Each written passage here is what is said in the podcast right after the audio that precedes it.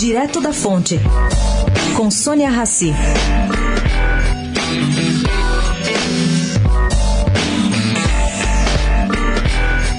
Com o corre-corre em torno do julgamento do habeas corpus de Lula, circula a possibilidade do Supremo Tribunal Federal optar pelo que seria considerado um caminho do meio.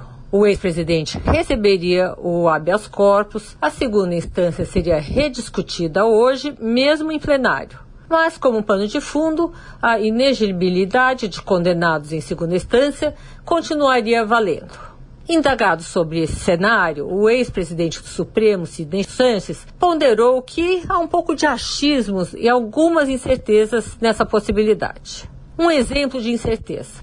A decisão do STF é apenas quanto ao HC que impeça a prisão preventiva. Ele acha que temos que ver em que condições ele seria concedido e como é que isso evitaria uma prisão definitiva. O ex-ministro que comandou a corte no impeachment de Collor lembrou outro possível passo da defesa de Lula: apresentar um pedido de suspensão da condenação, que o livraria, até segunda ordem, da sentença dada pelo TRF-4.